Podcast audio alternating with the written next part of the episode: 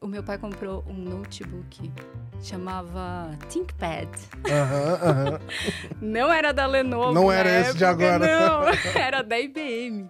E eu falei, nossa, eu quero E aí o mundo perdeu uma astronauta.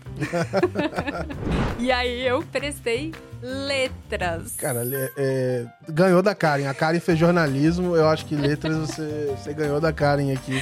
Porque é super específico, né?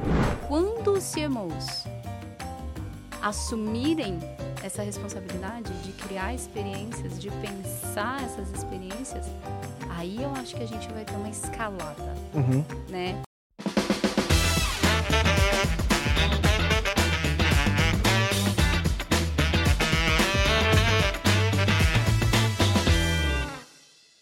Fala pessoal, sejam muito bem-vindos aqui. Mais um episódio da Let's Open Podcast, temporada nova de 2023. Sou Gabriel Pereira, criador da Let's Open, e trago semanalmente para vocês eh, as principais notícias eh, relacionadas ao nosso ecossistema e também eh, diferentes vozes de pessoas que estão ajudando a construir a nossa comunidade, né? Em diferentes papéis aqui você já tem acompanhado. para seguir nessa toada aqui de incríveis pessoas que eu trouxe para conversar, eu chamei a Jamile. é, muita gente já conhece, tá no Open Finance, no Open Awards, é, recebeu a premiação lá como liderança, como destaque ali de é, profissional no ano, tá sempre aí na, na, na comunidade, nos happy hours também. é, passou pelo Itaú, Tecban, hoje está na Capgemini, é uma pessoa que sei que tem muito para dividir aqui e colaborar com a comunidade. Bem-vinda, Jamile. Muito obrigada pelo convite. Eu tô super tensa de estar aqui. Nada, imagina. É, sabe, todo mundo sabe que eu sou super fã. fã do canal, fã do Gabriel, enfim. É, e tô super animada aqui pra gente realmente discutir 2023, os próximos 20 anos que a gente sabe que ainda tem por aí. Vambora. Boa, boa, obrigado. É, inclusive, a gente é, chegou a trabalhar junto, né, no Itaú, em determinado momento, e a gente foi se conhecer pessoalmente em Marbella, viu? Que chato, né? Se encontrar só na, na, na Espanha. É, o evento ano passado foi legal pra caramba, esse ano é, tudo dando certo, eu vou estar lá também. É, então vai ser mais uma oportunidade aí para ver o que, que tá acontecendo no, no mundo. Mas antes da gente falar de trabalho de Open, eu queria saber um pouco mais é, da sua vida, assim, quem que é a Jamile, de onde que você é. É, te perguntei aqui nos bastidores para confirmar uma informação que eu vi é, muito curiosa, mas eu queria saber até antes disso como é que, é, enfim, o- como é que é a sua formação, o que, que te trouxe até esse momento que a gente está conversando agora. Legal.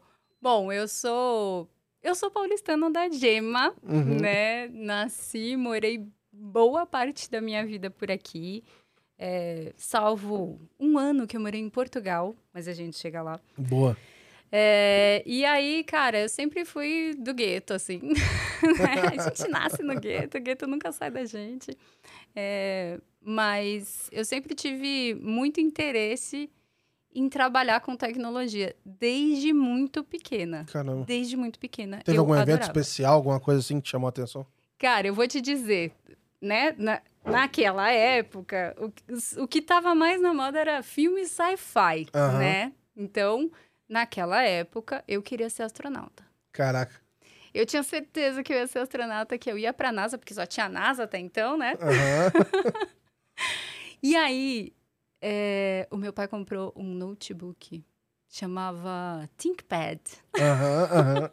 Não era da Lenovo. Não era esse de época, agora. Não, era da IBM. E eu falei, nossa, eu quero trabalhar com esse negócio. E aí o mundo perdeu uma astronauta.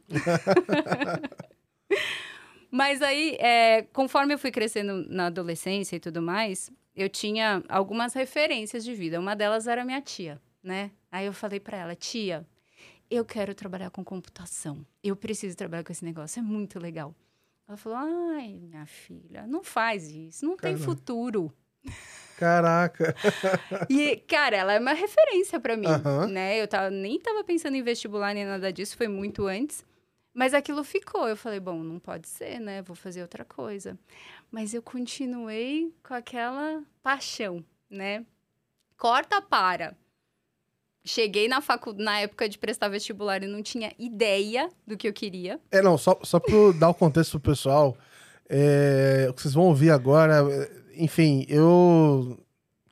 Eu tive que perguntar, eu fui ler o LinkedIn dela, eu tive que perguntar para ela se eu tinha entendido certo qual que era a formação dela, porque já contando um pouquinho de trás para frente, ela teve passagens, por exemplo, é, no Itaú, na TecBand, como arquiteta, liderança de arquiteto de negócio, de tecnologia, com, é, com gestão de produto, com viés técnico. E aí ela vem e fala que fez essa graduação para mim. Eu falei, cara, isso é mentira, cara. E aí eu prestei letras. Cara, é, ganhou da Karen. A Karen fez jornalismo. Eu acho que letras você, você ganhou da Karen aqui. Porque é super específico, né? E, e aí eu fui fazer letras porque era, de novo, né? Inspirações da vida. A minha avó era uma, uma redatora super reconhecida e eu amava, né? Achava ela incrível. Eu falei, ah, eu não sei o que eu quero fazer, pelo menos eu vou começar por alguma coisa que eu sei que eu admiro, uhum. já que tecnologia e ciências da computação uhum. não podia ser, né? E depois, no fim, é, hoje olhando de trás para frente, né? Quando eu comecei a atuar, eu comecei é, a atuar em negócios, né? Então, embora eu tenha me formado em, em letras. Você fez letras tinha... português com ênfase em Java? Eu fiz letras com ênfase em Java, em alemão. Aber ich kenne Sprache Deutsch. Ei, meu Deus. Mas... Eu não entendo nada. Se tiver alguma ofensa no YouTube agora, eu não tenho como saber, não consigo tirar. Não vai colocar o pi. Mas aí eu formei, fui até o fim, né? Falei, bom, comecei, eu vou fazer. Mas eu tinha certeza que eu não queria atuar com educação, dando aula especificamente, e depois eu descobri que a remuneração de um redator não era exatamente o que eu queria. Eu falei, bom, vou trabalhar com negócios então, né? E aí comecei a trabalhar com negócios voltados para o mercado de publicações, né? E aí depois fui evoluindo a minha carreira, né? Sempre namorando a tecnologia, uhum. né? Então eu tinha algum problema no, no meu negócio, eu falava, cara, como é que tecnologia resolve isso? Uhum. Eu acabei me afastando do core, né? De, sei lá. Eu tenho isso aí, mas é porque eu sou preguiçoso. assim, pô, eu tenho que fazer isso de novo. Não é possível que tenha alguma coisa que não resolve minha vida aqui. Exatamente. Então, em vez de eu, né? E aí, obrigada, tia. Em vez de eu ir lá e realmente aprender a codar, né? Aprender de fato a, a, como a tecnologia ia se resolver, né? Resolver problemas de tecnologia em si, eu acabei usando a tecnologia para resolver problemas de negócio. Isso me fortaleceu muito, né, como profissional ali. Porque aí é sempre assim, se você tem a tecnologia pela tecnologia, como você vai ganhar dinheiro com isso, uhum. né? Tava conversando com você agora mesmo que é, trabalhei com uma pessoa incrível que falava, cara, você quer é, vou falar, pode falar o nome Pode, dele? à vontade, de graça. Tiago Aguiar. Falar bem, você pode falar de todo mundo. Falava, cara, quero construir uma máquina do tempo. Tá bom, como você vai ganhar dinheiro com isso? Né? Então, essa visão de negócios, ela é super importante, né? Uhum. Quando a gente fala de uma atuação em mercado de tecnologia. Porque ela acaba sendo um diferencial, né? Então, essa história foi sendo... É, cimentada com uhum. paixão pela tecnologia e atuação Legal. em negócio. Mas aí, por exemplo, é... esse viés hoje também, vamos dizer assim, ele é recente, né? Mas como é que foi no começo de você sair de letras até o momento que você estava falando com o dev sobre que, sei lá, que fazer de uma forma ou de outra mais eficiente ou menos e de desenhar como é que ia ser um projeto? Porque assim, eu tive mais contato próximo com arquitetura, foi próximo do Open Finance, né? Porque a gente tinha que falar assim, olha, tem um projeto que precisa ser feito, a gente precisa desenhar minimamente como ele vai funcionar. É, na época da iniciação de pagamentos, né? Do tipo, olha, chuta aí como vocês acham que vai funcionar esse negócio, e aí, com uma especificação melhor que você conseguir fazer, o time vai desdobrar em algo mais é, detalhado. Mas vamos dizer assim, já requeria muita lógica, muita bagagem de negócio, conhecer os sistemas e trazer quem conhece os sistemas para ser capaz de discutir ali, mas muito pragmatismo e lógica ali. É... Mas que eu acho que só funcionou porque todo mundo lá tinha uma certa bagagem. Como é que foi para você adquirir essa bagagem? Porque quando você saiu de letra, você ainda não tinha bagagem de negócio. E como é que foi esse, esses primeiros passos? Assim? Eu tive que estudar muito, muito, né? E, e eu sempre gostei muito de estudar, então isso me ajudou toda vez que eu me deparava com um desafio, então, vou dar um exemplo, né? Um dos primeiros desafios que eu tive que lidar diretamente com desenvolvedor, com tecnologia, foi botar um website de comunicação no ar, né? Na uhum. época era .NET. Jesus. Cara, eu fui ter que entender como é que esse cara fazia essas coisas, né? Fui ter que estudar. Então, toda vez que eu entrava num assunto, falava, bom, deixa eu entender como é que isso aqui está estruturado, né? Do ponto de vista não só de negócio, né? Como eu ganho dinheiro com isso, mas também como é que eu faço o delivery disso, né? Uhum. Como é que eu faço isso acontecer. Então, isso acabou sendo um, um, um modelo que eu adotei. Toda vez que eu entrava num novo desafio, ou que eu começava, porque o Open Finance, eu me coloquei nesse desafio. Você que pulou na frente do. do eu pulei do... na frente do, do caminhão, né? A gente vai chegar lá, mas. Então, toda vez que eu chegava num novo desafio, que eu falava, não, agora eu tenho que construir uma série de medidas. Outra coisa, né? Corta para a sustentabilidade, que também atuei bastante tempo. Tinha que construir uma série de medidores de sustentabilidade para colocar no chão de fábrica, para medir o desempenho de gestão de carbono, gestão de energia, tudo isso colocando é, é, equipamento físico uhum. mesmo na fábrica. Então, o que, que eu fiz? Eu fui visitar a fábrica, uhum. ver como ela funcionava, ver como os medidores funcionavam, como eles conseguiam realmente captar informação né? Como é que eu reunia a informação de todas as plantas. Isso tudo, né, é, é um trabalho árduo, porque eu não tive um professor que sentou comigo e falou, Jamile, vamos agora falar de... É. Né? Mas acho que é legal que numa situação dessa, eu vejo que, bom, você para fazer isso, você tem que ter uma curiosidade natural com o que está fazendo. Né? Você está curiosa com aquele problema, né? Então você vai ficar caçando, ah, como é que faz e tal e essa capacidade de se adaptar muito ao contexto. Mas eu fico me perguntando como é que foi, talvez, para você nesse começo, onde você chega lá, é, precisa ganhar a confiança de quem está em volta do projeto com você. É, você, nesse, nesse momento, é, pô, uma mulher nova no meio dessa, dessa galera, é, tecnologia também não muda muito é, por uma fábrica, às vezes é cruel, mas é, é, a verdade, dependendo do ambiente. É quase a mesma coisa que a fábrica, que não é o ambiente mais é, acolhedor do mundo. É, beleza, você contou aqui a parte boa, né? De, de ah, pô lá, fucei, aprendi e tal. Mas, enfim, como é que era esse caminho tortuoso, assim, para chegar e entregar um projeto? Porque esse é o tipo de projeto que não falta vaga, não falta oportunidade, porque ninguém quer fazer, né? Pular em cima do, na frente do trem. Então, para contratar maluco é mais fácil. Falar, oh, pode vir aqui, é. tem oportunidade. Você vai se machucar pouco. É, né? exato. Não, eu acho que assim, cara, eu tomei bastante. É... Eu fui bastante enganada, assim, no sentido de.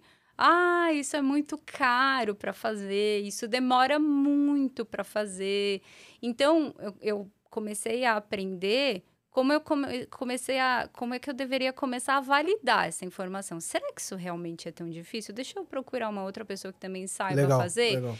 E aí, então, isso me ajudou muito. Porque, claro, né? Uma vez que você não tá ali, você não sabe desenvolver, se o cara fala que isso leva 100 dias ou cinco dias, tanto vai fazer, porque você não consegue fazer essa medida, né? uhum. né? Mas, cara, até ontem eu tomo ainda enganadas, ah, né? Mas então... isso aí é meio geral, né? Então, eu sempre me, é, me redio nesse sentido, cara, como é que eu consigo validar essa informação, se ela faz sentido, né? Então, ah, recebi X dias de alguém. Deixa eu sentar com alguém aqui que já fez ou que saberia fazer melhor e me dizer, né? Vou dar um exemplo. A gente já recebeu casos de, de estimativa de 30 dias de desenvolvimento que foi em três horas que aconteceu. Pô, o cara tá doido para tirar umas férias. Exatamente. Então, é, a gente precisa realmente. Eu sempre. E isso foi uma sorte, assim. Eu sempre contei com quem sabia mais. Eu sempre tive essa humildade, né? De falar assim, cara, me Sim. ajuda, porque eu não sei fazer isso aqui. Me ajuda aqui, como é que você faria? E uma coisa que eu acho que o mercado de tecnologia como um todo tem as pessoas, elas são generosas. Eu, eu leio assim, comparando, né? Porque daí você conhece mercado de negócios e mercado de, de, de técnico, pura, pura e simplesmente, você vai vendo essas, você vai fazendo essas comparações. As pessoas de tecnologia, elas são mais generosas. É que eu acho que é uma- tem a natureza ali, realmente, numa comunidade diferente. Mas muitas vezes eles não estão compartilhando entre si um segredo de negócio, né? Vamos dizer assim, a melhor forma de fazer um banco de dados, de repente a comunidade daquele grupo de dados, um troca uma ideia com o outro. É diferente da galera de política de crédito. Não, faz isso aqui que diminui a PDD. Eu não vai falar isso pro outro. né? Verdade, tem o contexto. Com É certeza. mais difícil Tem razão. um passar isso pro outro. O cara vai ser naturalmente mais, é, mais mesquinho, né? Hum. Mas isso, então, aconteceu muito comigo ao longo da minha carreira como um todo. Então, cara, quando eu cheguei no contexto de Open Finance, que eu né, estudava Open Finance desde 2015. E como é que foi a primeira é, sensação quando você viu Open Finance, assim? Você lembra de o que, que você achava e se isso mudou ao longo do tempo? É, eu, então, a primeira vez que eu, que eu fui estudar foi 2015, né? Que foi quando começou a se falar isso lá na Pô, Europa. bem lá atrás, 2015... Não posso nem falar gravado que eu tava fazendo. Eu tava na faculdade ainda. Passando o rodo. Né? É. Tava passando é mal. Não, nessa brincadeira. Eu, do 2015 eu fui pra, é, pra Singapura. Foi a época que eu tava fazendo estágio lá no final Olha do ano. E aí tinha trancado a faculdade pra ir pra lá. Fiquei no final de 2015 até meio de 2016. Só que assim, não ouvia nada de. Eu pelo menos não entendi. Eu via alguma coisa ou outra de fintech.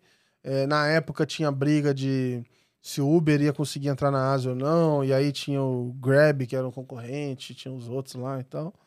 Mas era o máximo que eu lembrava. Eu cheguei até a tentar. Tinha um evento de startup em Singapura, chamava Tech in Asia. Olha lá. E era um evento da hora, assim, pra conhecer tudo. E eu queria entrar, só que era muito caro. Era, sei lá, 2 mil dólares. Meu, mas você tava na Ásia, na faculdade? É porque eu tranquei a faculdade fui. fui... Ah, Eu conhe... Tinha uma pessoa que era. O Zeca, inclusive, que me ajudou pra caramba. Ele. Ele era tipo assim.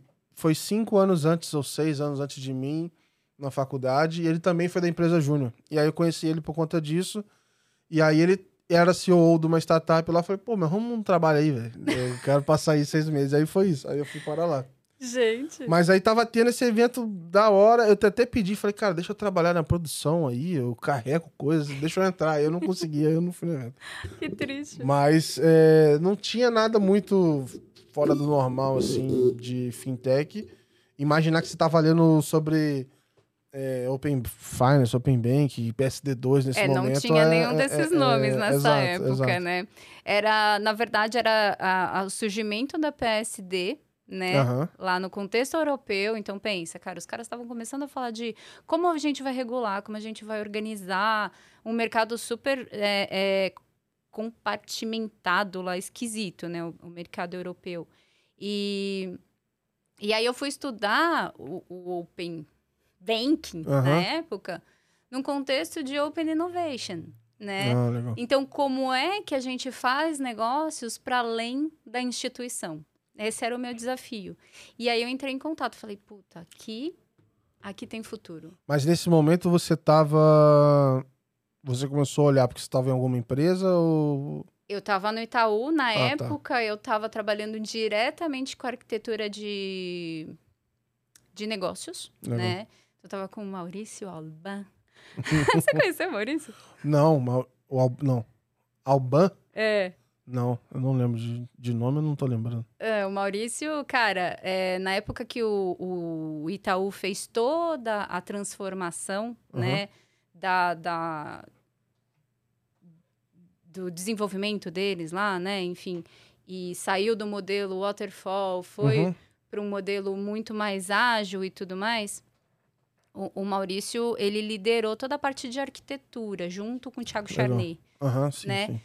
E, e aí ele estava responsável por arquitetura de negócios. O Alban, mega, cara, cara visionário. maneiro, maneiro. Te, te dava. Ele falava, em- ele é espanhol, né? Então ele falava em português, inglês e, e, e espanhol na mesma frase com você e você E tinha embora. que sair fazendo o negócio, né? Cara, foi incrível. Tava trabalhando com diversos temas com ele e um deles foi esse Open, é, in- open Innovation, né? Que aí teve, eu trouxe para ele, né? Falei, ó, isso aqui tá acontecendo e tal. E aí a gente discutiu muito como tinha isso, tinha potencial Aham. de disruptar o mercado, como a gente estava conhecendo, porque entregava todo aquele sonho que a gente tinha de uma experiência seamless, né, de uma experiência completamente é, é, fora de, dos muros do banco, né, que faz o cliente sofrer, aquilo que a gente sempre falava de centralidade no cliente, aquilo tangibilizava, né, então era um sonho. Uhum. Nossa, que incrível! Cara, passou muito tempo para começar a se discutir isso no Brasil. Lá em 2018, né? Meio de 2018, aí começou a ter o burburinho. Eu, né? eu achei esses dias olhando é, no meu Google Drive, eu achei uma foto e alguma coisa que eu escrevi que era fazendo um compilado de um workshop que eu organizei lá na Superintendência de Crédito, PF. Lá. Era um, era um workshop de, de inovação para a gente discutir oportunidades e tal. E era para discutir era três pilares. Um era blockchain, o outro eu não lembro o que era, e o outro era de Open Bank. Ah, Aí eu vi as fotinhas lá, não sei o que de Open Bank. Falei, caraca, mano. Tipo, é, 2018, isso, no comecinho de 2018. foi, exatamente. Levei o pessoal, nem sei, acho que a empresa fechou, voltou lá no DM9. Olha, Aí a gente fez lá um workshop, levou todo mundo lá, então foi bacana. Eu falei, caraca, o tempo tá passando, tá passando. Mas, tipo assim, em Maravilhoso. 2018 já era pré-eliminar, vamos dizer assim, as conversas, era um negócio muito lá pra frente. Em 2015, imagina então que é, se você conseguir alguém pra falar disso é, sério, vamos dizer, tomar alguma ação, devia ser impossível, né? isso, não, na, em 2015 foi só um estudo, né, sonho. O Aham. Alban, né, me ajudando ali a discutir o- quais seriam as possibilidades. E aquilo ficou tudo meio que arquivado, né? Quando chegou em 2018, hum, final. Sei lá, em algum momento de 2018, 2019 começou esse burburinho aí mais sério. Aí eu sentei com os meus amigos de arquitetura. Eu falei: olha, eu tô de, tava de licença maternidade. Cara, Tô de licença maternidade, mas aqui tá o futuro do mercado financeiro. pô, peraí, pô. você- Não. Eu preciso eu quero voltar pra cá. estar desligado. pô. Eu quero voltar pra cá. E aí, cara, foi super legal, porque o Rafa e o Elcio, que estavam liderando o tema lá na arquitetura, falaram: não, vem, vem, vamos fazer junto. E aí, tudo o resto é história, né, cara? É, foi, você trabalhou você- exatamente nesse momento, né? Sim, Que a sim. gente tava discutindo que loucuras que dava pra fazer, né? Sim, eu acho que foi muito marcante esse período, porque eu acho que as instituições já estavam aprendendo uma, uma forma nova de trabalhar, porque assim, olha, o Pix vai sair tal dia, se virem. E do nada monta um monte de time, vai, vai, vai e, e dá um jeito. É um projeto que nunca sairia se não tivesse sido requisitado pelo Bacen, naquele prazo. Então o banco, talvez na pandemia a gente achava que não dava para fazer home office e acabou dando. Entregar um projeto desse tamanho também acho que achava que não era possível e acabaram vendo que dava para fazer, né? Eu acho que ele mudou muita forma de trabalhar em, em várias áreas assim. Mas enquanto não se aprendeu, né, o aprendizado foi doloroso, né? Porra, vai dar, não vai dar, mas que merda, e hora extra e É desespero, né? e, pô, dá uma ansiedade do cacete. Falei assim, cara, eu acho que isso aqui vai dar uma merda. Eu falei, mano, isso aqui vai sair em produção, vai dar uma cagada geral. É... Mas o que eu ficava tranquilo é que eu falei assim, pô, isso- ninguém faz nada sozinho aqui, né? Se tiver que mandar embora, vai ter que mandar embora muita gente. Não, você sabe que eu tenho uma teoria, né? A teoria é a Qual seguinte. teoria? O Itaú, ele tem tanta redundância que se todo mundo sair e apagar os seus computadores hoje e forem para casa e fazerem nada, ele ainda dura um ano. Eu tenho, eu tenho essa ideia, eu tenho essa ideia também. Eu acho que só não pode desligar o andar do, do senhorzinho de idade que olha o cobol lá. né? Tirando eles, o, o, o resto pode, pode seguir o caminho aí que dura mais um pouco, assim. Dá pra continuar vendendo, deixa o digital parado ali, continua rodando mais um pouco. É. É, mas assim, eu queria voltar um pouco ainda na, é, nessa parte de arquitetura. Quando você, de fato, voltou ali para entrar no projeto e tal, é, como é que foi a sua sensação? Assim, qual que era o teu background? Você já conhecia os produtos ou não? Porque do meu lado, o que eu participei, eu não conhecia nada. Nada, nada, nada. Ah, tá. Tipo assim, eu não conhecia. Ah, o CK e sei lá quem. Tinha várias coisas que eu achava que era uma pessoa e era uma sigla. É tipo, ah. O Ci... Era um sistema. Pra mim, o Cian era uma pessoa há muito tempo. Muito tempo eu achei que o Cian era alguém. Não, porque tem que chamar o Cian e o Cian. Que porra de Cian, cara. E aí, é então, então, assim, o Itaú é duro, cara. Não, qualquer empresa desse tamanho, você tá numa área de. pro- Eu tava numa área de produto, eu entrei no produto PJ. Falei, cara, eu não vou me diferenciar sabendo isso aqui. Eu não vou conseguir. E o máximo que eu vou conseguir é ser uma versão ruim dos analistas que entendem esse negócio. Então eu falei, ó, vou abraçar o Open Bank aqui e vambora com isso, porque é, é a minha única chance. E foi assim, porque cada reunião dessa de discussão, de arquitetura, eu saía de lá cara, eu, sou, eu, eu não consigo ajudar, cara, ferrou, não tô entendendo nada. É, e aí depois foi pegando um pouco o ritmo, mas as primeiras foi tenebroso, cara, tenebroso. Mas você trouxe uma coisa que é bastante interessante, assim, e, e- e é, lembra a minha metodologia. O cara técnico, ele, você olha pra ele e você fala, esse cara é foda. Uhum. Mas se você mandar ele fazer dinheiro com isso, ele não vai saber. É mais difícil quem consiga entender como faz negócios do que entender uma coisa tecnicamente. Porque daí você tem que ter um pouco de louco ali, né? É, é- é internet dos anos 90, né? Aham. Não tinha nada. Tinha gambling e porn, né? E hoje... E, Mirk, T7DS, era esses meios de comunicação aí. Aí depois tinha outro que fazia cucu, como é que era? Ah, tinha, no mesmo tempo tinha o ICQ. Isso. Eu, eu usei muito, na época eu usava o Mirk. Scoop Script, essas coisas assim. Mas era um negócio que beirava, parecia que era um beco. É. Essa sensação, assim, era um beco, conversas Com camadas, né? Aí você buscava alguma coisa, ela vinha, era tipo inexplicável. E hoje você olha e existem negócios bilionários rodando nesse, nessa plataforma, sei lá como é que chama a internet, né? É, você fala, olha de onde saiu e para onde foi. Alguém pensou, não foi tecnicamente. Alguém pensou como ganhar dinheiro com esse negócio. Uhum. Né? Então, é, você me pergunta como é que eu naveguei ali no contexto de Open Banking. Cara, sempre apoiando a visão de negócio. Então, eu tinha muito claramente que o Itaú, né, na época a gente estava no Itaú, que o, Itaú tinha que fazer cumprir a lei, porque era o mínimo, mas tinha que ir muito além, né? E aí a minha, a minha, o meu objetivo era provocar os times. E quem era muito bom é, desenvolvendo, eu colava, né? Falava, puta, vamos desenvolver isso aqui, vamos criar isso aqui. Como que faz, né? Todo o time ali de, de, de gestão de consentimento, que foi uma discussão infindável, né? Uhum. Cara, tinha um monte de gente fudida que não tinha ideia do que fazer com consentimento. Aham, aham. Né? Então, eu acho que tem muito isso, sempre olhando como a gente vai ganhar dinheiro, como que a gente vai fazer negócio, né? Então, essas discussões foram sempre o que me ajudaram a manter a sanidade, Mas né? como é que Porque sempre é. tem um cara muito mais foda que você, né? Sim, Então, você é fala assim, muito "Putz, mais aquilo, né? Você tem que meio que entender teu valor ali, né?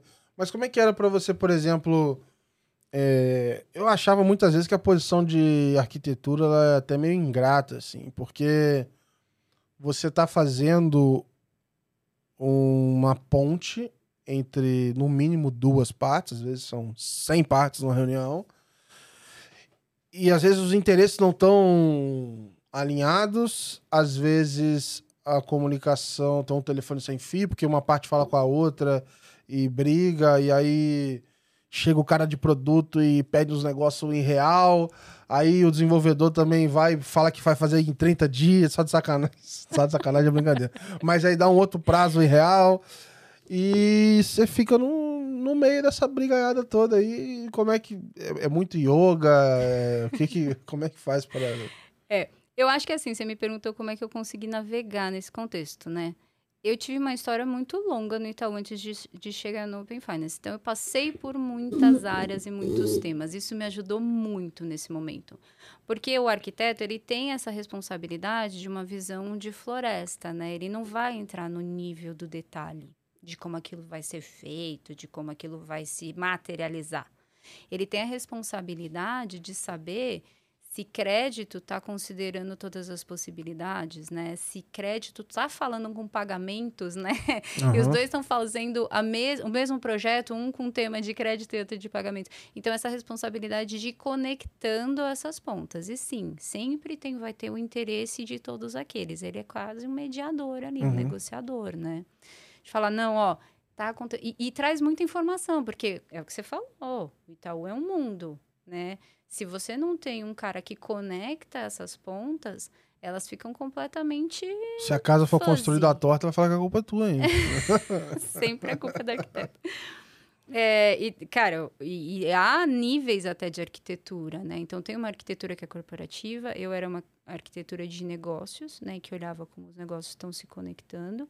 Depois, a gente tinha a arquitetura de tecnologia, que aí ia discutir realmente, né? Quais eram as abordagens, a, as soluções que a gente ia adotar para resolver aqueles problemas. E ainda tinha umas outras lá de infraestrutura, enfim. É, tinha bastante gente muito mais uhum, técnica, uhum. né?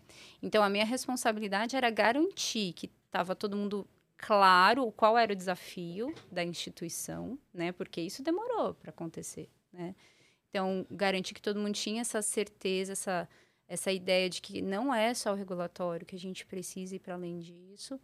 Depois, garantir que os projetos se falavam né, entre si e mediar as brigas. Uhum. mediar as brigas que tinha muito. E, e muito do, do que, que fiz de papel lá foi educação mesmo né, de ensinar as áreas, o que, que era aquele bicho novo e quais eram os, os potenciais que a gente Legal. tinha. Né? Tinha uma reunião lá e eu, eu não vou citar o nome da pessoa porque eu não lembro também. Eu também não ia citar isso porque não é o negócio mais legal do mundo. Adoro. Mas tinha uma reunião que acontecia, eu lembro até o dia, era, era quinta-feira. E eu já, já falei, irmão, eu não vou mais nessa, nessa reunião, porque era uma reunião que envolvia muita gente era tipo um subfórum para discutir um assunto específico. Alguém lá cismou que essa pessoa era o PMO da parada, então. E começava a cobrar todo mundo, sendo que a gente estava com outra prioridade. A prioridade não estava alinhada. Então a reunião não pega para capar do começo até o final. Eu falei, cara, eu não vou eu já tô enrolado, eu vou tirar uma hora e meia minha pra ouvir gritaria e, e, e ficar dando data, data da data. Eu falei, pô, não vou deixar esse negócio estourar, não vou não. Aí acabou que eu fiquei sem um tempão lá e em determinado momento falaram com a minha chefe e, ah. e aí, tipo assim, obviamente ela também, ela também entendia que não era prioridade. Aí vai. Aí, tipo assim, aí conversam as lideranças e falam, não, realmente não é. Aí, vão, aí sim param de de, de cobrar, sabe? Mas no final do dia é tudo briga de prioridade. Eu preciso de horas, eu preciso de horas. Quem vai fazer? Aí você fala, ó, não vai dar, cara, infelizmente. E eu acho que essa questão da prioridade, ela prejudicou bastante o Open Finance, hoje olhando para trás, né? Eu trabalho como é, pessoa de produto nas squads que eu tinha. Em determinado momento, era garantir que tinha as horas que a gente tinha ganhado já. Porque toda hora alguém queria vir rediscutir a prioridade e arrancar as horas fora. É. Toda semana, toda semana.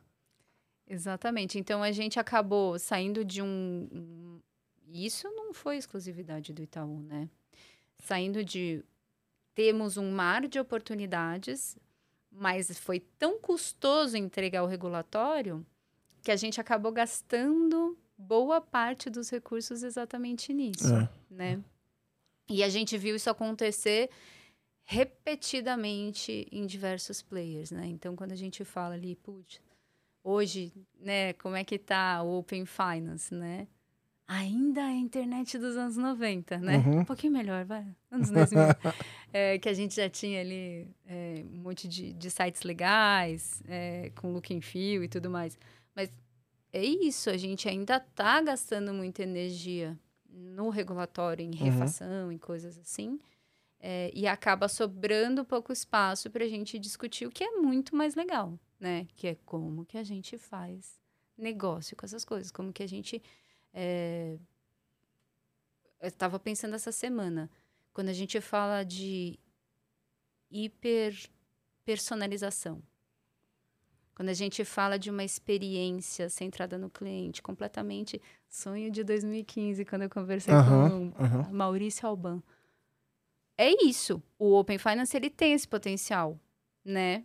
Mas você precisa desenvolver, você precisa criar, precisa ter dinheiro, né? Ainda mais agora, em 23. É. Crise de crédito que o governo não quer falar. Como que a gente vai começar a desenvolver isso, Uhum. né? É, só pra me lembrar, você depois você ficou até, o, no Itaú até que momento? Até 2021, a gente já estava indo pro, já já, pro Go Live. já tinha chegado da 2? Já, não, tava na primeira fase, né? Primeira fase. Tá. É, e aí, como é que. Queria que você me contasse um pouco da, da sua transição também. Como é que foi essa, esse momento aí de despedir do, do Itaú e tal.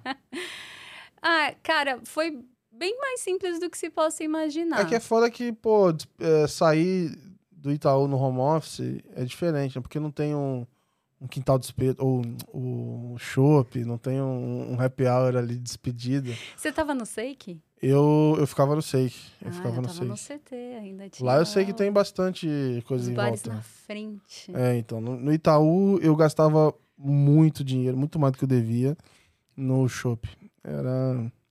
Sempre tava lá. Então. Como que você ia? No Shopping Companhia ou no Azinha? Não, eu, era da turma do shopping. Depois eu- a galera que eu, que eu conhecia começaram a ir pro Azinha, viraram o time Azinha, mas eu ia no shopping. Ah, é Os garçons perto. me conheciam, já era, já era tudo esquematizado já. Tocava sertanejo, brega pra caramba. É, quinta-feira era o dia, não dava nem pra andar lá em cima, e aí passava o.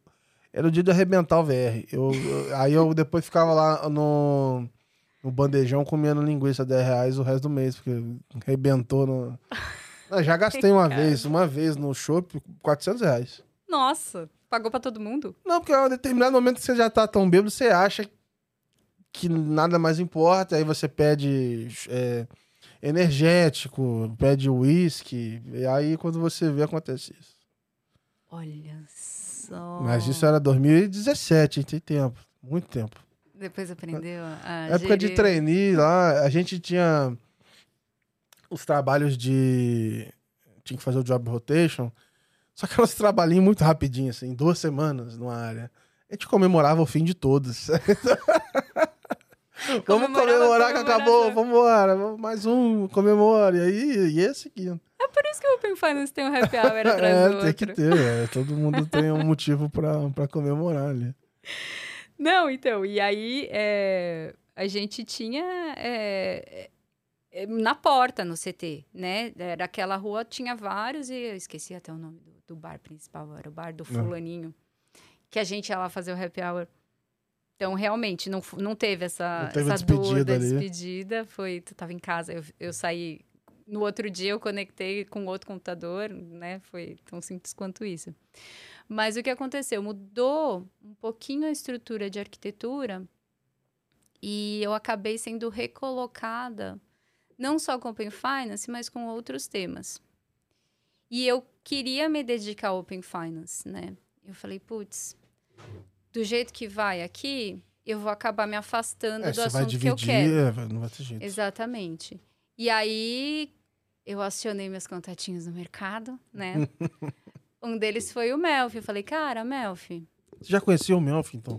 O Melfi? Quem não conhece o Melfi? Não, eu só conheci, assim, eu comecei a ver Open Finance, aí eu vi as figurinhas lá, pô, o Melf, o, o, o Pup, e, tipo assim, era pra mim, era a galera, tipo assim, pô, vamos ver se algum dia eu falo com esses caras e tal. Então, assim, é, não, eu ele conhecia, era super, super astro pra mim eu conhecia também. só disso, assim. É, que eu comecei a pesquisar e eu ficava encontrando a cara deles repetidamente nos conteúdos. Falei, ah, Peraí, deixa eu ver, deixa eu ver então. Mas eu só conheci depois do Open Finance. Ah, não, eu já tinha conversado com. Olha, eu tô muito mais chique que você.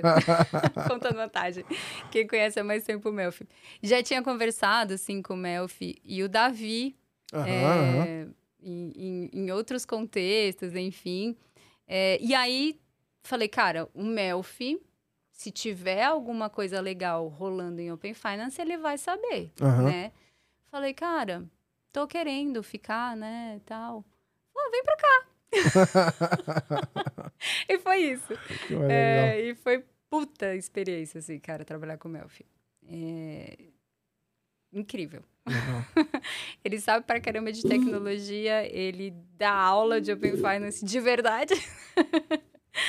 então foram um ano e meio, assim, incríveis. Só aprendizado, só a gente discutindo, cara, como vai ser o futuro do Brasil. Posso falar porque tá ouvindo? Eu tava na TechBan, né? Tava na tá- TecBan. Se alguém não conhece o Melf, não sabe, é que esse vídeo vai pra posteridade. Então, neste momento, neste ano, 2023, o Melf está na TechBan. Se você não conhece o Melfi ainda, é porque você não tá em Open Finance, porque senão você sabe quem é ele. Você vai ver um, um, um ancião barbudinho assim, ó, ele costuma postar é, foto de macaco, de Web3, é, charuto com uísque. Ele é fino, fino. Ele tá metido até jogar golfe. Só que ele, ele botou um videozinho lá dele jogando, não parecia uma destreza acima da média, não. Pra- Eu não vou jogar pedra porque em terra de cego, caolho errei, né? Mas ele joga há muito tempo já. Muito Ah, tempo. ele joga, pra mim, foi, ele, ele fez uma graça. Achei que ele tinha feito uma graça, assim. Ele Nada foi disso, ele joga há muito tempo. Ele que apresentou pro time inteiro da Taquebão, que era figura, cara. golfe. Figura. Então, como, conta um pouco como é que foi esse, esse momento aí, trabalhando com ele. Você falou realmente que, pô, é um cara que já tá nisso aí um tempão. é, empreendeu, quando nem chamava isso, ele tentou criar uma empresa nessa linha e tal. E como é que foi esse período aí? É, cara, então esse período foi, como eu disse, incrível, né? A gente tinha ali o desafio de, de montar uma plataforma. Né? Ela, quando eu cheguei, ela já estava pronta, né? Já estava acontecendo, estava quase na segunda fase, entrando Mas a diferença é fase. que você estava do lado é, do Itaú que estava construindo a solução própria e lá você ia construir uma solução para outras empresas Exatamente. e num determinado momento onde você tinha uma plataforma que, como é que eu posso dizer? É, as as especificações dali para frente não estavam totalmente prontas, né? Então você construiu algo imaginando que ia seguir uma linha ali, né? Não, uma das brigas do Melf era exatamente essa. Ele falava assim, cara, não vai ter especificação. Vamos criar em cima do que a gente conhece, que é tecnologia. E a gente vai acertar. E era muito legal. Aham. A gente vai acertar. Se a gente tiver que arrumar, vai ser muito pouco. E é real. Legal, legal. É real. Então, a gente construiu muita coisa discutindo em cima de, do que a gente já tinha visto no mercado europeu, no mercado inglês, do que a gente sabia que era um padrão de, de, de tecnologia de mercado, né? Enfim, tinha muito disso, porque toda, né, todo mês, toda semana, eu fiz até um, um quadro, né, marcando todas as vezes que a gente teve lançamento do, do regulatório. É assim, o mês pontilhado. Tá igual o Open Banking, quando chega lá, o Open Finance informa. É, hoje em dia já não dá tanto, tanto gelo, frio na barriga. Mas nessa época, na- na- quando eu tava no Itaú, ah, voltou o Paulinho do GT. Aí ele volta do GT com alguma bomba. Ah, mudou isso aqui. Agora não faz mais assim, não, faz de cabeça pra baixo. Mas a gente tá tentando recorrer. Agora, cada hora vinha uma nova. Então, assim, eu sabia que ele foi pra lá. Falei, meu irmão, vai voltar a bomba. Já vem, né? Era ele ou o Isis? Era, eu sempre ficava, e aí? O que, que rolou? aí chegava lá na- no PMO e tome, mudança. Não, exatamente. E a gente passou muito por isso, né? E, e a nossa responsabilidade ali era amortecer esse impacto para o cliente, Aham. né? Porque é uma dor e a gente não podia deixar o cara passar por isso, né? A gente tinha que absorver. E, e ir entregando. Falava, não, vai dar certo, fica calma, a gente vai mudar. Pô, mas é para amanhã, né? Tinha... Uhum. calma, vai dar certo. Então a gente tinha muito dessa questão ali de conseguir manter o, o ritmo do regulatório, né? A plataforma da TecBan, ela não é só regulatória, né? Ela vai para negócios uhum. e tudo mais. É, então, a minha responsabilidade com ele ali era exatamente isso. que mais que nós vamos fazer, né? Para onde a gente evolui esse produto, etc e tal. Então, muito da minha responsabilidade foi essa. E, e aí tinha um timaço cuidando para que as coisas uhum. não caíssem, uhum. né? Para que desse certo. Toda vez que chegasse um, um, normativo novo, qualquer modificação, a gente tivesse up to date. Legal. E, bom, o objetivo de trabalhar só em Open Finance, imagino, né? Foi cumprido. é, e como que foi ao longo desse tempo o momento onde você falou assim, olha, beleza, o regulatório já não é mais é, o meu bicho papão, eu posso olhar mais para outras coisas e como é que isso foi mudando assim seu dia a dia? É, aí o que o que, que eu fui percebendo? Na verdade, isso foi uma percepção que a gente que eu tive desde o Itaú, né? Que o Open Finance ele tinha ali é, muita oportunidade, mas de muitas possibilidades versus tangibilizar isso em, em negócios reais, essa, esse passo ele uhum. era muito difícil, uhum. principalmente para os negócios, porque você tem que pensar o seu negócio de uma maneira completamente diferente. Não pode pensar o negócio como é. É que nem digitalização de, de produto. Você não pode colocar o PDF no ar. Sim. Senão você não está fazendo certo. Se botar a experiência da agência online. Que, é, que a pessoa brincava lá que o caixa tem em determinada hora tinha fila. Exato. Era... Não Beleza, então pode, então, tinha, tinha, alguns motivos lá, eu não vou ficar metendo pau, mas é foda. Você, a experiência é igualzinha da agência, tá com Aí fila. você fala assim, não, eu vou digitalizar seguros. Isso aconteceu na minha vida. Vou digitalizar seguros. Daí o cara colocava, sabe aquele calhamaço que você assina lá? Num PDF no site. Show de bola, né? Maravilhoso. Aí você falou assim, bom, você não, isso não é uma experiência digital. E aí, quando a gente olha para o Open Finance, a gente chega de novo nessa barreira em que eu não posso pensar o negócio mais como ele já era. Eu tenho que expandir essa percepção. Eu tenho hoje, né? É, é, eu, eu, tenho certeza que você tem isso muito claro. Se a gente não olha experiência, a gente não faz negócios de Open Finance. Uhum. Né? Você não está entregando o potencial de Open Finance se você não olha a experiência do cliente. Se você não sumir como, como instituição financeira, você não está fazendo o seu papel direito, né? E, e, e, você conseguir criar essas experiências é que é, é o potencial ali desse negócio. E o que eu percebi, junto com o Melfi, discutindo muito com ele, com diversos dos nossos clientes e, e com vários players de mercado, foi exatamente isso.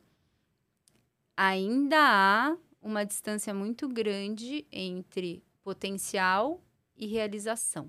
Sim, sim. Né? Como que eu boto isso na prática? Como é que eu crio negócios incríveis e, e completamente inexistentes hoje, né? Então, é, foi é, percebendo isso que eu falei assim, o mercado precisa te pegar na mão e a gente discutir junto, uhum. né? Dentro da sua estratégia, onde que o Open Finance se encaixa, e daí o que, que a gente pode construir com isso? E não é tecnologia. Né? É muito longe de ser tecnologia, é negócio. Imagina qual a dificuldade quando você vai falar disso de negócio, porque por que, que eu não me preocupo e por que, que eu acho que as maiores oportunidades no Open Finance, para mim, elas nem surgiram ainda, tanto para para empresa quanto para empreendedor. Talvez para empreendedores uma outra coisa assim, mas para mim o Open Finance em algum momento ele vai crescer 100, 100 vezes, assim que é hoje, consentimento, tudo. E ele não, não vai acontecer agora, porque a experiência de hoje ela vai ser 10, 20, 30, 50 vezes melhor.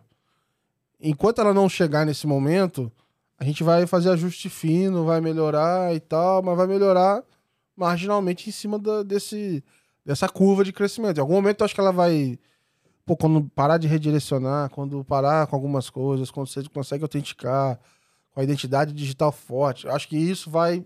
Aí que vai dar o boom. Aí que eu me preocuparia. Só que eu fico com uma sensação de que. É, alguns usam isso de muleta. Não, não vou olhar porque não tem muita gente fazendo. É, enquanto outros estão aprendendo. Então, para mim, agora é hora de aprender. Quem tem muito caixa para fazer isso, igual instituições S1, deveria estar tá pensando nisso. Só que a pessoa quer aprender e quer ficar batendo o número para mostrar pro chefe que, ah, tem tanto. Então, assim, você não quer aprender não de verdade, né? Então, acho que tem que. É, quem tem caixa, eu faria o máximo possível para aprender ao máximo, porque o que vai acontecer no Open Banking, é, no Open Finance, quando ele vai acontecer de verdade daqui a algum tempo. E não. Acho que assim, esse de agora. 7 milhões de consentimento, 15, cara, isso não vai ser nada. Acho que em algum momento isso vai virar 80, 100, 150.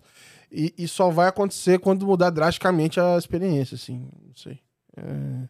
Concordo plenamente. E é bem legal você falar de experiência, porque eu concordo em gênero, número, número e grau. Olha, usando letras aqui, hein? tá vendo como é importante?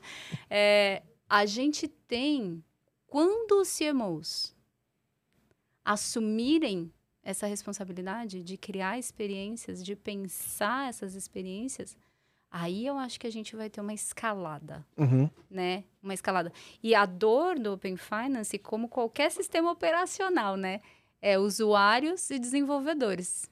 Se você não tiver esses dois, essas duas pontas, uhum. você não tem. Né? É, é, é, como se a gente tivesse hoje, você falou da história da, da internet, né? A gente fala que a Open Finance é tipo uma internet e tal. Se você for pensar o celular, é, o, o Open Finance como um celular, a gente está naquela época onde não dava para existir o Spotify ainda, porque não tinha o 4G, não tinha não sei o que, o processamento do celular era, não, não, era ruim. Mas estava vendendo o celular, estava indo. Então já já vai ter alguém que vai bombar muito, mas vai ser o BlackBerry, muito provavelmente. Então o iPhone do Open Finance, as soluções vão sair lá na frente. Assim. Acho que a gente não tá nem. Assim, no máximo a gente tá no jogo da cobrinha no Nokia ali, que eu acho que é uma, é uma solução demonstrativa. E, e se você for lembrar do iPhone, quando ele foi lançado a primeira versão, você lembra o aplicativo mais popular do iPhone? Não. Era o piano. Cara, tinha um... ah, eu, eu, eu, tinha, eu lembro desse negócio do piano. Que foi desenvolvido pela própria Apple né? Então, essa questão de os grandes começarem a apostar nisso e começarem a desenvolver, isso vai ser um papel muito relevante, porque vai mostrar potencial, né? E o Banco do Brasil é aquele papel que eles têm, fazer, têm feito, né? Ali é um de... foco em aprender, porque assim, o Banco do Brasil nunca vai falar isso publicamente. Mas eu tenho minha teoria de que, cara, pouquíssima gente faz aquele negócio no WhatsApp. é, é eles, acho que eles têm números até bons, mas assim, é, o que eu quero dizer assim, eu acho que eles não fizeram aquilo porque o número ia arrebentar de dar certo, não botaram iniciação de pagamentos no investimento porque, porra, nós vamos pegar um bilhão de todos os bancos, mas porque eles estão aprendendo com o negócio, eles acreditam naquilo ali. Para mim, isso é o mais importante. Exatamente. Então, quando alguém fala assim, ah, um case legal de não sei de onde, eu vejo o case. E dependendo do case, eu já tenho a impressão de que não tem muito, muito uso. Então, para mim, acho que é muito mais isso, assim, é, é, é de fato aprender, porque ninguém vai, acho que, ter rios de dinheiro, de benefício. Isso agora, assim. Acho que é, é aprender de verdade. Acho que esse que é o desafio. Assim. Você tem toda a razão. E uma coisa que eu acho que a gente pode não gastar energia com isso, eu fico batendo nessa tecla em todas as conversas que eu faço, é de tentar explicar para o usuário que é Open Finance, Open Banking. É que nem eu chegar para você e falar assim, olha, Gabriel, é, a tubulação e todos os sistemas de filtragem da Sabesp, eles funcionam dessa e dessa forma.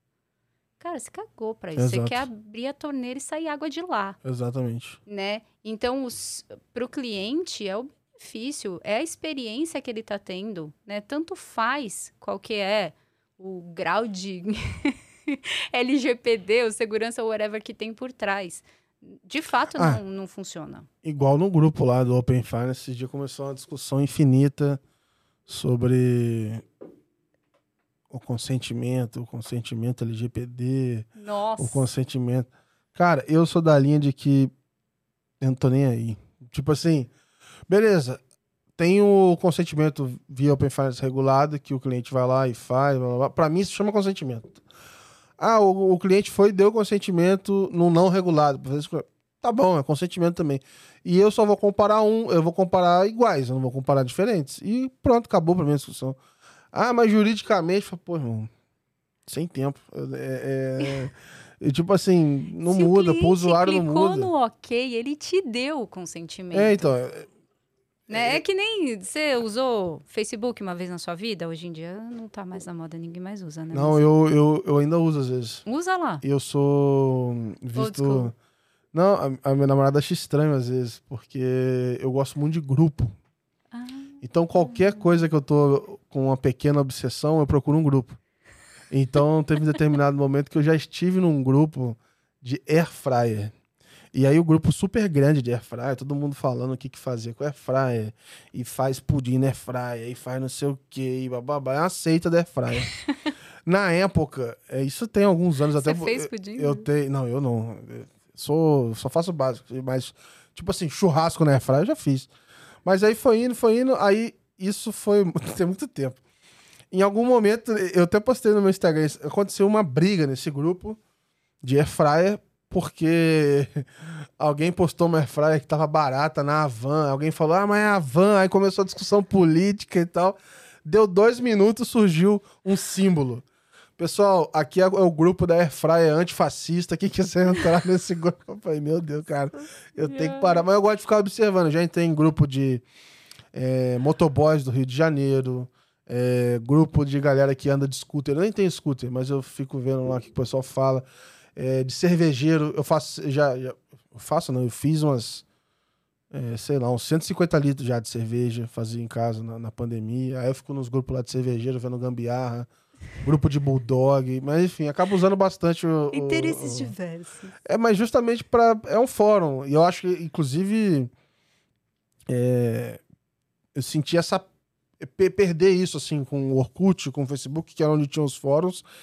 E a ideia de começar a Let's Open era um pouco disso, assim, ter um espaço para conversar com as pessoas sobre essa pequena obsessão, entendeu? Sobre algum tema, né? Então, é, foi uma forma aí de encontrar pessoas online para conversar, sabe? Mas agora só tem pais e mães lá, né, para te, te, agregar nos grupos. Não, sim, é tudo isso aí é só tia, não, mas pessoal novo ninguém tá usando mais. Mas em 2018, mais ou menos, quando o, o Facebook chegou no Brasil, acho que foi cerca disso, um pouco antes.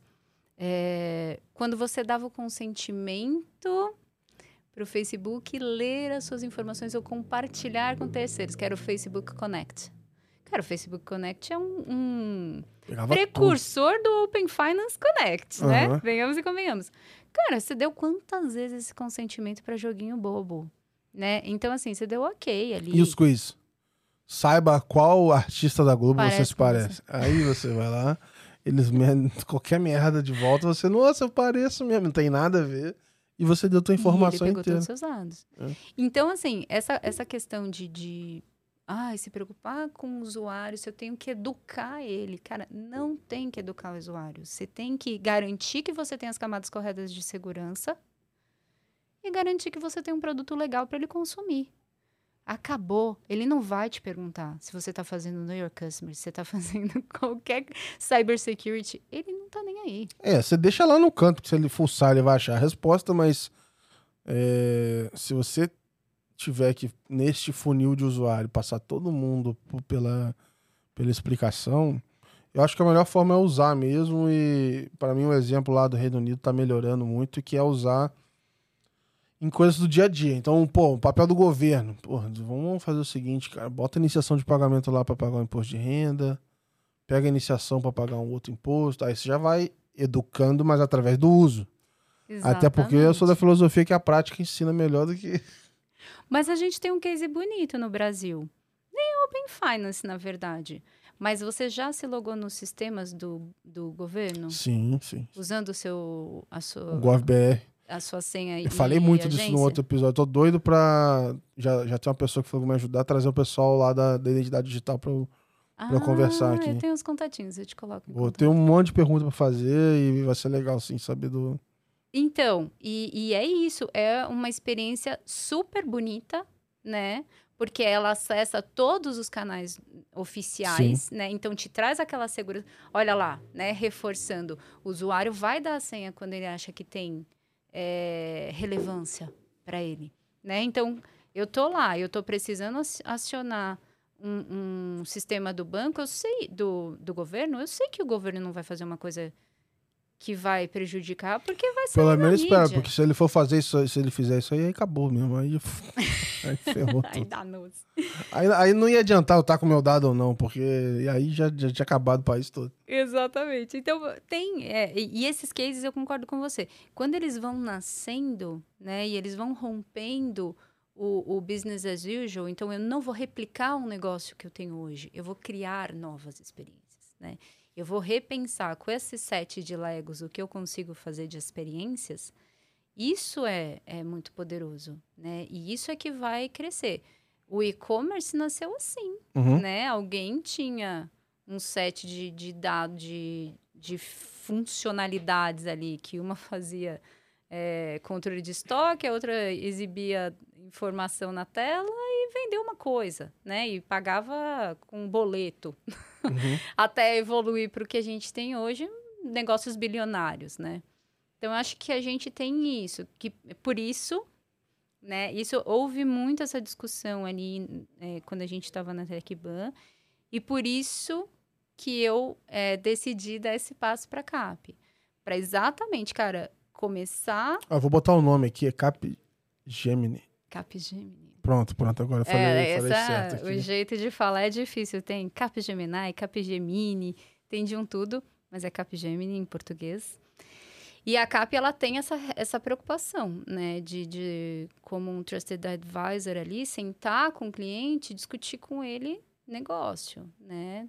A solução, ela vem, né? A reboque, obviamente, mas é, vamos discutir como é que você vai ganhar dinheiro com isso? Uhum. Como é que eu te ajudo a ganhar dinheiro com isso, né? E tá precisando isso no mercado. A gente vê muito essa demanda, né? E quando Até eu vejo, tiver... pô, tem gente me procura e fala, pô, irmão, é, a gente pode trocar uma ideia aqui, mas é, tem coisa que dá para dar uma resposta, mas tem coisa que não tem resposta ainda não. Você vai ter que testar. Faz rápido, quem vai te falar é teu cliente. Tem coisa que não, não tem muito para onde correr, assim. Exatamente. E, e, quando você fala que você acha que realmente o, o mercado de Open Finance vai crescer, tem uma estimativa que ele vai triplicar nos próximos dois anos, né? Quadruplicar, na verdade. Ele sai de um negócio de 15 bilhões hoje de dólares para 64. Podia vir um pedacinho para Let's Open, cara. só, um, só um troquinho, pô. 10% já só tava bom. Que isso, que isso. Muito menos. Ó. Se vier 10%, eu deleto tudo. Eu sumo da internet, deleto o LinkedIn, acabou tudo. Que nem o, o sócio da Gisele Bündchen lá. É, quase isso aí, galera. Valeu. Já deu para mim. Vou ficar brincando com meus bulldog lá e acabou. 64 bilhões em 24. Essa é a expectativa né, de, de negócios gerados ali nesse contexto. Então a gente tem muita coisa para acontecer. E o Brasil é muito legal, né? Porque a gente é, sempre teve essa coisa de, ah, vamos olhar o que o mercado está fazendo, vamos pensar. E, e, na verdade, o Brasil tem sido uma referência. Uhum. Né? Se você for procurar Open Banking é, hoje, né? Se der um Google no Open Banking, e, e, e discutir trends, por exemplo, você vai ver que finance é uma tendência de open banking. Uhum. O que a gente já está fazendo, né? Que o Banco Central cunhou um ano já atrás, né? Sim, sim. E que a gente já discutia lá em 2019, né? Dessa evolução, com, é, concentrando os outros negócios, né? Para além do bancário. Então, a gente tem essa responsabilidade também de criar cases e não ficar esperando o mundo criar, né? Porque a gente está muito muito mais maduro. Agora tem o Oriente Médio, né, ali uhum. que, que a gente sabe que tem os aprendizados, né, do Brasil e que eles estão fazendo uma coisa bonita também ali, bem, ah, bom, é fácil, né, quando você é ditador, é mais fácil organizar as coisas. Mas tem é, tem muita coisa acontecendo por ali. Né? Muitos novos negócios Lá e apoiados eu sabia que estava começando, eu precisava até entender mais. Porque eu sei, assim, que tem vários lugares que nasceram de um jeito diferente. Então, eu acho que dá para você pegar inspirações em um pedacinho de cada coisa. É, então, recentemente eu vi que a Indonésia e Nigéria são orientadas a mercado, e aí na Indonésia especificamente, os caras têm dois bancos central, um paralelo. Aí um olha só pagamentos e o outro olha o resto. E aí a Uhum. regulação de pagamentos está avançando, pagamento instantâneo e tal. A de dados não está avançando porque um joga pro outro. Então tá todo mundo construindo um screen scrapping e mandando ver, porque ainda não definiu como é que vai ser o negócio de dados. Europa 2, a revanche. e, enfim, e aí vai indo, mas você vê coisas funcionando lá que são legais pra caramba. Então, é, teve um case lá que era de é, como é que dados do Open Finance podem ajudar é, para crédito. Aí o cara me falou que ajudava com dado de endereço. Eu falei, pô, por quê? É Porque lá eles têm uma cobrança onde eles mandam a pessoa pessoalmente na tua casa te cobrar. É, Então ele tem que saber onde você mora. eu não sei se na Índia é assim também. Eu já li ou ouvi, sei lá, que na Índia ou em algum lugar a cobrança era presencial e a pessoa ainda ia vestida toda de vermelho. Tipo assim, Eu vim te e aí, cobrar. você vem me cobrar, tô, tô devendo, entendeu? aí a pessoa vinha toda de vermelho e você, olha, sabe, o vizinho sabe que tu tá devendo. Então a pessoa bota endereço aleatório lá pra poder pedir crédito. Ah, Só que se ela compra muito na Shopee, na Lazada, esses lugares assim, aí tem o endereço quente. Aí se o cara topar compartilhar esse dado, a chance dele ter crédito é maior. Então, pô, isso ia funcionar no Brasil? Sei lá, mas é muito legal, porque foi em cima da necessidade de- lá, do, do costume de lá, e acharam uma solução. E isso você pega várias historinhas igual essa, pedaço, vai te abrir na cabeça pra ver o que, que você pode fazer aqui, assim, sabe? É, nossa, tem, tem. é. Cara, tem umas experiências muito loucas por aí, né? Tem umas que eu gosto muito de, de, de open banking, assim. Tem uma, acho que é italiana, que foi lá de Marbella que eles apresentaram. Ganharam o case lá. Ah, competição de caso, né? Colibid é o nome deles. Nossa, você tá lembrando o nome ainda, eu já não... É, que a Eu tô esperando é você começar a falar pra eu legal. lembrar. Ah, o que que eles são? Eles são um É de pensa, de broker hipoteca, né? o negócio? um broker de, de financiamento imobiliário. Uhum, uhum. Então, em vez, né, de, de você, cliente, ir lá e, e se candidatar a um financiamento, você diz, eu quero um financiamento, e os bancos se candidatam a você. Aham. Né? Então, ele rompe a lógica de sessão de, de financiamento. E aí ele faz uma experiência, óbvio, muito melhor para o cliente, porque você não tem que ficar comparando nada, ele é meio que um marketplace, né? E aí o bid ganhador, eles facilitam a partir do Open Finance. Olha que bonito Legal, esse case. legal. Então, além deles fazerem esse marketplace, né, que é a junção ali de diversos produtos, eles ainda vão fazer toda a... Você já comprou casa? O que comprei, cara? Tô enrolado. mano. É uma vida de cor. Demora um processo que demora pelo menos 45 dias no Brasil. É, e aí eles intermediam isso. Eu não sei quanto tempo demora na Europa. Deve ser mais ou menos a mesma coisa, né? Em Itália, a gente olha pra Itália, a gente sabe porque a gente é assim, né? É, Então, a Itália pode ser que leve. E aí, eles então facilitam todo a- o trânsito de documentos, validação de endereço, de, a partir do Open Finance, né? Legal. E aí, o cara só fica com crédito na conta e a necessidade de pagar. E que eu me lembre, eles ainda fazem a gestão dos pagamentos no final do Animal, dia. animal. né? Então, ele é um end-to-end de um crédito no contexto do cliente, né? Então, é...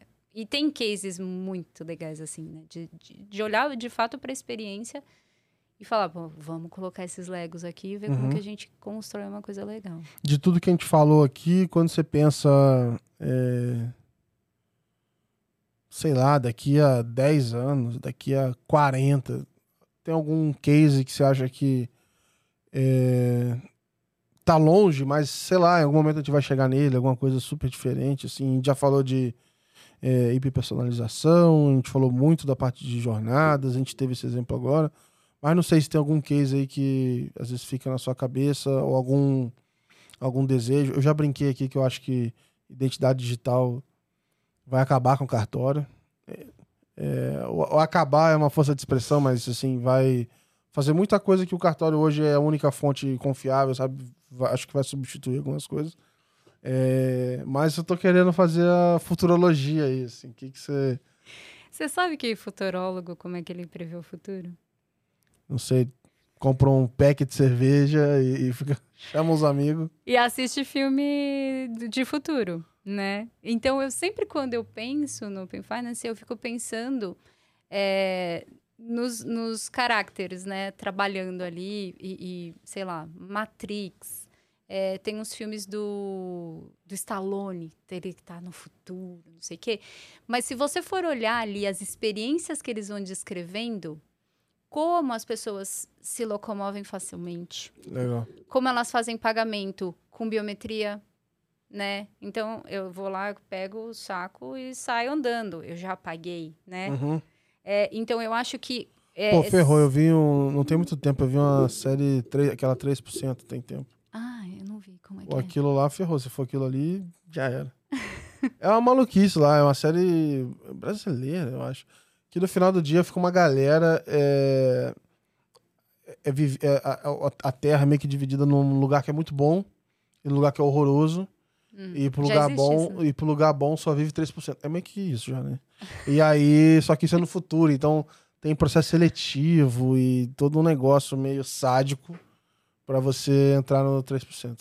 É, é, é isso o futuro. Só que dentro é maravilhoso lá, como é que funciona.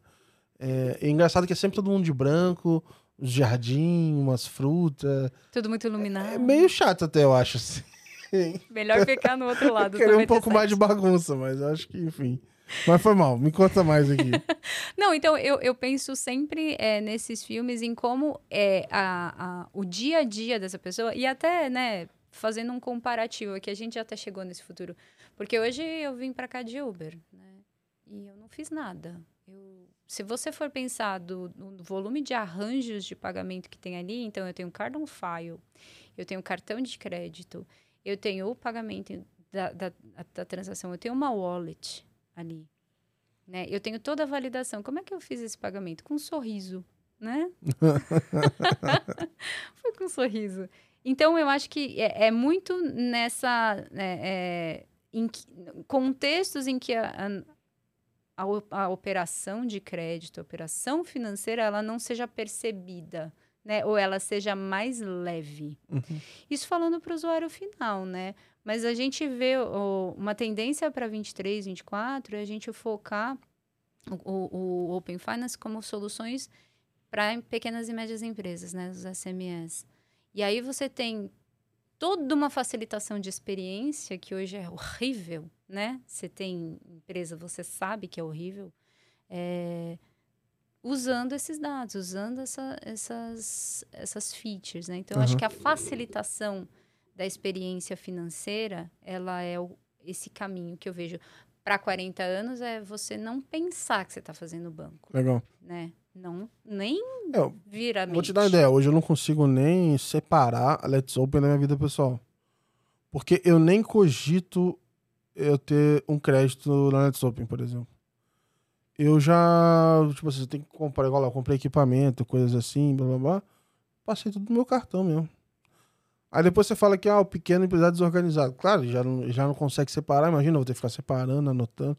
Então, assim, eu tenho uma noção do quanto que eu já gastei, eu sei o quanto entra, mas não dá pra ficar fazendo na unha, não, porque não ajuda também. Então, pra eu ter um cartão com limite, bababá, puta, deixa quieto, eu vou me virar aqui e beleza. Eu vou tocar o negócio de outro jeito, assim. Exatamente. Então, quando houver o banco Let's Open, porque para mim esse é um futuro próximo, não é daqui a 40 anos. Eu acho que os influencers, eles terão seus bancos, né? A gente já começou com alguns O exemplos Carlinho mais por deu aí. confusão aí, mano. Ó, Let's Open não vai ter banco não, ele vai ficar de boa. Deixa pra lá. Mas, é, é, então, a gente ter essas experiências que elas são completamente brandeadas, contextualizadas, microsegmentadas, né? Então, você falou, você tem os seus interesses. Cara, vai ter um jeito de comprar air fryer no grupo da air fryer sem levantando um dedo Uhum. né? Então, essas, essas coisas de, de facilitação e de.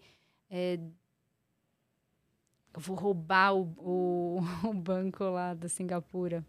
Como é que é? Qual? É, o... Meu Deus. O banco que sumiu pra agradar você. É o... Não, tem o ING é Austrália. Singapura não é com alguma coisa com S? É... não- Eu não vou lembrar. Ah, depois a gente coloca no, na nota. Do... Eu, a- eu a- gente acha que eu coloco. Mas essa é a experiência antiquíssima, super é, é, é, relembrada ali. Mas que é isso, o banco deixa de operar nos canais dele. Ele abriu mão dessa experiência, porque ele sabe que ele Acho não que é o. NBS, não. DBS. Acho que pode ser isso aí. Pode ser. DBS, Pode é. ser isso aí. Eu acho que é isso mesmo. É, DBS. Esse banco abriu mão dessa experiência porque ele sabe que não, não sabe fazer a melhor experiência, Uhum. né? E que vai ter uma fintech das pessoas que gostam de air fryer que vai dar crédito para você comprar e fazer o pudim na hora. Pô, agora que esses Né? equipamentos aqui, por exemplo, de, de fazer live, de stream e tal. Cara, é muito caro. E é um negócio que dura pra caramba também. Então faz todo sentido você financiar isso. Tipo, eu não preciso pagar tudo à vista e, e tal. Então poderia fazer tranquilamente, sabe? Então, aí você começa a ter várias necessidades específicas ali é, para quem cria conteúdo. Ah, eu recebo de tal forma. Não é sempre que eu recebo, é nesse formato. Tem hora que eu recebo coisa de outro país. Aí começa é, é, necessidades específicas, assim. Quando você fala dessa questão de, de contexto, de nicho, realmente faz toda a diferença. Se aparecer alguém e falar pra mim, ah, sou o banco dos criadores de conteúdo, eu falar, opa, deixa eu. Quero entender. Por que, que você. Por que, que você teve a moral de falar que você é isso? É tipo assim, é, é alguma coisa vai ter legal pra essa galera. Então, E você olha o Nubank, que é uma experiência assim, você vê o potencial que você tem no bom discurso quando você segmenta corretamente, como, Sim, quando você sim. atinge esse público, né? E, e eu acho que é muito isso. A, a gente vai começar a ter ferramentas para criar esses bancos por trás. É o mesmo bancão, é o mesmo Aham. S1 que está prestando esse serviço, mas essa experiência, esse last mile, ele não abriu mão. É, o Itaú tá fazendo isso agora com o Players Bank, que é a área deles focada pra gamers. Então, eles patrocinam o Gaules, que é o porra, maior streamer do universo aí, sacanagem. Eu não sei em qual lugar que ele tá no mundo, mas vira e mexe ele fica em primeiro. Ele é um streamer brasileiro, sabe? É, é- é muito grande, muito grande. E aí o Itaú passou a patrocinar, tem essa, esse Players Bank, tem vários benefícios. Então, assim, tem benefícios que a pessoa usa cartão, ela ganha alguns benefícios que faz total sentido para ela, que são em coisas que ela tá acostumada a usar e etc. A linguagem é toda diferente. Então, é o jeito. Essa história de, de bancos nichados, assim, eu acho que. É, eu gosto muito do interior, assim, também. Ah, beleza. É, vem para São Paulo, tem todos os benefícios. Mas eu gosto de entrar numa loja e a pessoa me conhecer. E aí eu faço, né, tipo assim, vira uma coisa mais pessoal, assim. Óbvio que tem momento que eu não quero falar com ninguém, eu- é tanto faz. Mas tem horas que é legal ter essa personalização, assim, sabe? E essa hiperpersonalização, quando você fala do contexto Open Finance, ela é tão poderosa, né? Porque se você for um banco inteligente, você não vai usar só os dados que são oriundos do Open Finance, né? Você vai usar todos os outros que você já detém. Ah, Eu poderia conectar meu Instagram no, no, no Itaú, sei lá, eu vou pedir um. Sei lá, eu preciso provar que eu sou eu mesmo. Cara, eu conecto meu LinkedIn aí, você vai ver o, o tempo que eu trabalho, você ter uma ideia da minha estabilidade ou não. Você pode ver meu Instagram, você vai ver que as minhas redes sociais é, tem bastante tempo. Sei lá, você vai conseguir tirar algum, algum insight daquilo ali é, e chegar nesse- nessa conclusão de trazer algo melhor, assim. Ou pelo menos contextualizado. Eu, eu gosto de ver propagandas assim. Não tem problema. O problema é quando vê um negócio que não tem nada a ver. E aí, quando a gente fala de inteligência artificial, né, que é o que a gente tem de, de é, next, né, é, no contexto de, de mercado financeiro e quaisquer outros mercados, aí você traz um potencial incrível.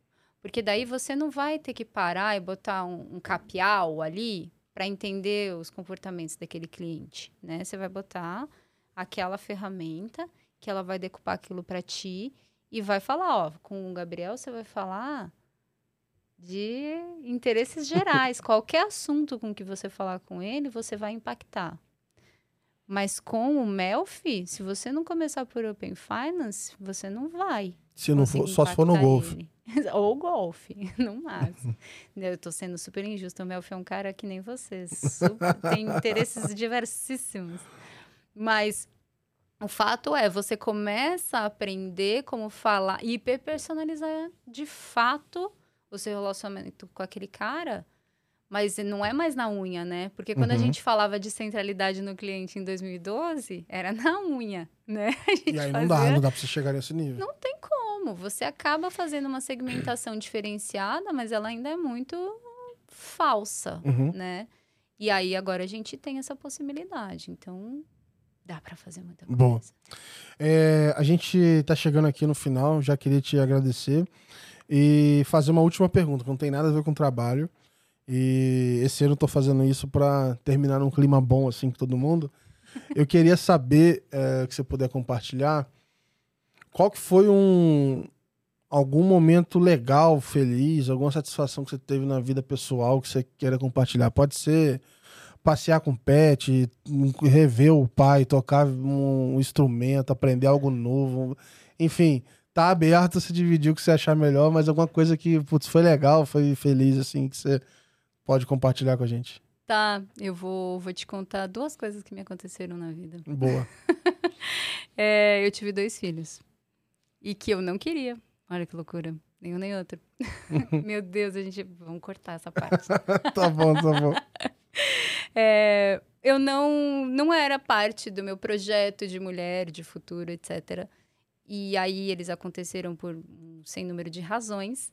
É, mas, cara, é uma experiência incrível. Louca, assim. De amor e ódio, óbvio, né? Não, não dá pra se iludir que pô, ter filho jamais é- é uma coisa fácil, né? Não é fácil, é, é um sofrimento. É, tem dia que eu falo, ai, que eu odeio esse job. Mas é incrível, porque você aprende tanto, né? é, e aprende skills para a vida mesmo, né? Uhum. Então, pensando até é, na profissional que eu sou hoje versus a que eu era é, antes de ser mãe, você aprende muito, né? Como gerenciar crise. como atuar rapidamente Equilibrar muitos extremas. pratos, muitas coisas ao mesmo tempo. Então, esse. É, e era uma experiência que eu não, não previa, não, não queria, né? é, não tinha planejado previamente, mas que, cara, foi assim.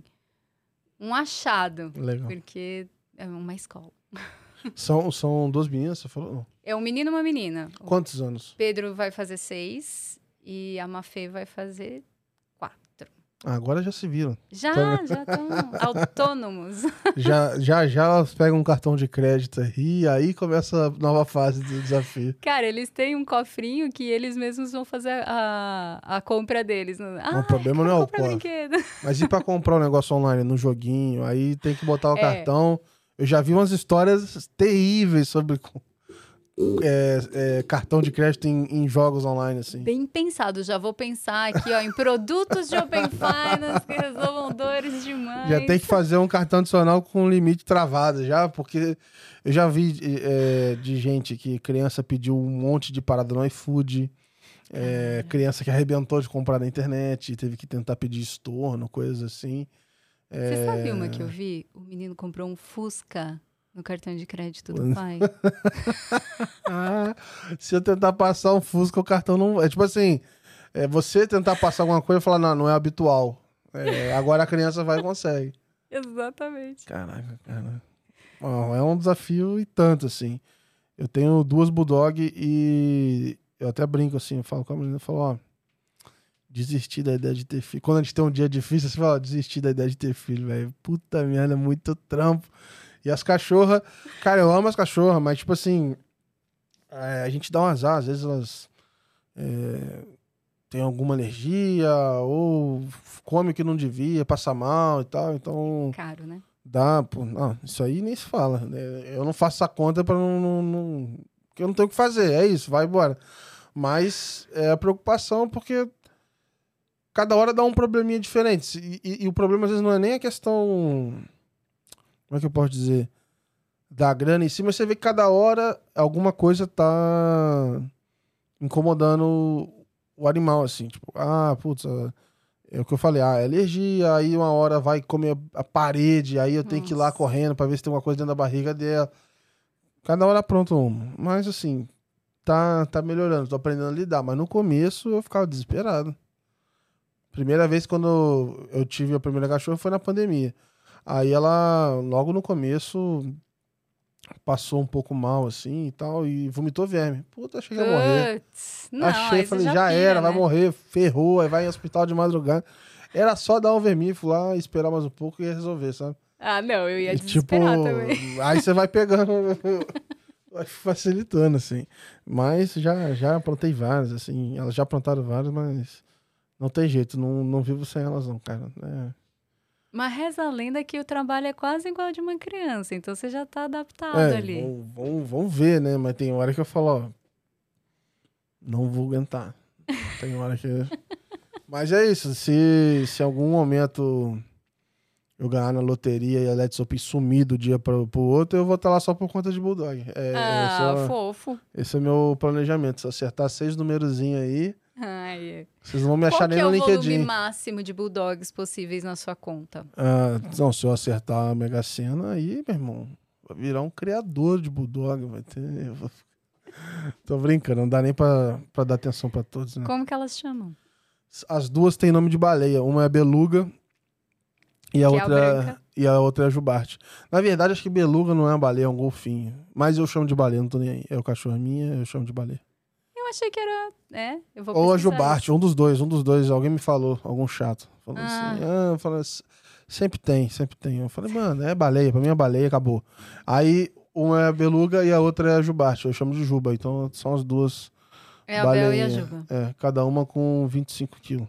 Nossa Lá em casa vai Senhora. minha avó, pra você ter ideia, vai a pessoa idosa, eu tenho que fazer uma cerquinha pra elas não jogar ninguém no chão. é, o negócio é bruto. Não, é. porque eles são cachorros massivos, assim, né? Sim. Musculosos. E elas sentem que são muito pequenas, então eles pulam, brincam, são amorosos, só que é isso. Eu não recomendo, ó, você tá vendo isso aqui, nunca dê de presente pra uma pessoa idosa, pra pessoa muito pequenininha. Tem uma, uma energia envolvida ali. Tem energia. Boa, boa. Então, nota mental. Obrigado, viu, é, pela participação, por, enfim, compartilhar essa trajetória, foi muito bacana. Obrigada pelo convite. É, já tava na já tá atrasado pra gente sair com esse episódio aqui, então tô bem feliz que você veio. E vou deixar aberto aí pra você mandar mensagem pro público.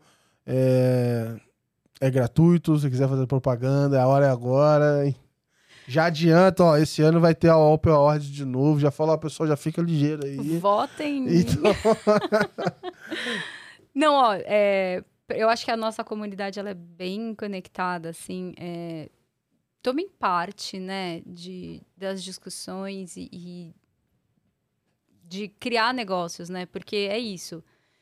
É um ecossistema, né? E ele vai ter poder quando a gente começar a entender que é o grupo que faz negócios, né? Então, tomem parte, criem negócios juntos, não olhem para as suas barreiras. Eu acho que esse é o principal. Contem com quem é, é, tá se dedicando a ajudar, né? Porque às vezes a gente tenta fazer em casa, dá um trabalho danado, sai caro. E, e depois a gente gasta energia da maneira errada. Então, quem, contem com quem puder ajudar vocês. E quem ainda não faz Open Finance, está pensando, esse é o futuro do mercado financeiro, com certeza.